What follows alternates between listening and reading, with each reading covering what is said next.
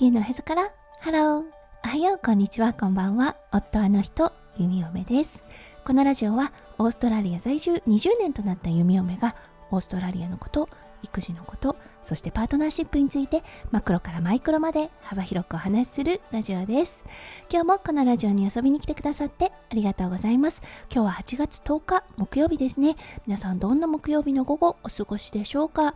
はい弓嫁が住んでいるオーストラリアですね。ほんと春ぽくなってきたなといったような感じがします。日中のね天気が上がってきてはい。そしてね太陽の光もすごくね暖かいというような感じでああ春っていうような感じがします。朝晩はねまだまだとても寒いのですがちょっと来月からの春の季節が近くに来てるな間近に来てるなといったような感覚があります。はいそれでは最初のコーナーネイティブってどう話す？今日の Aussie English。今日のワードは悔しい。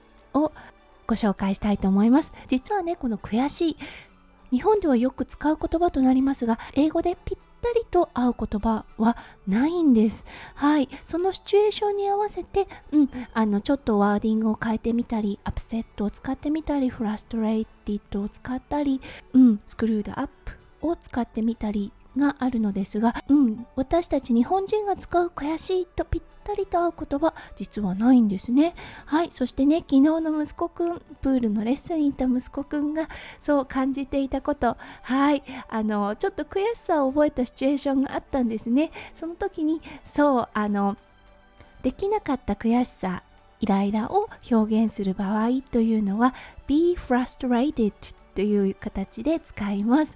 そう。なので、例えば弓嫁が息子くんの状態を表現するのであれば、He was frustrated about the situation yesterday というような感じで使います。息子くんがね、もし英語で話すんであれば、I was frustrated っていう感じで言うかなと思います。はい、それでは今日のテーマに移りましょう。今日のテーマはお母さんと息子です。それでは今日も元気にゆめゆめラジオスタートします。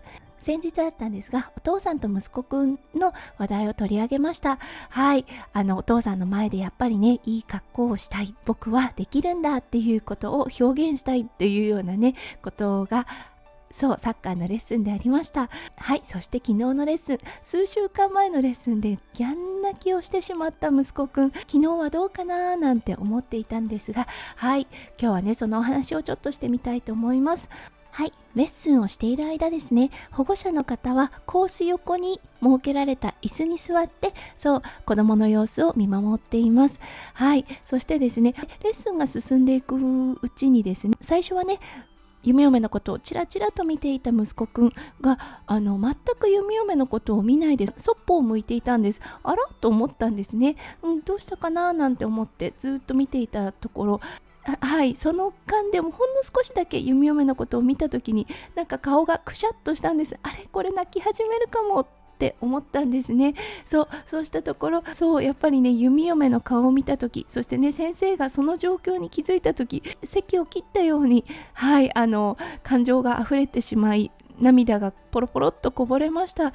はい。それを見ていてね弓嫁あそっかって思ったんです。少し意外だったんですね。そうというのはお母さんに泣いてる顔を見せたくないがゆえ向こうを向いていたんだと思うんですね。そうママの顔を見てしまったら泣いてしまうっていうのが自分の中で分かっていた行為だなと思ったんです。はいそしてねその息子くんの様子を見ている時に夢嫁もね自分のことを思い出しました。はい。例えばね運動会で負けてしまった時悔しかった時泣くもんかって思っていてもお母さんの顔を見た時にそう涙がポロポロこぼれてしまった状況ですね。がフラッシュバックしてきたんですよね。ああなるほどなるほどって思ったんです。うん。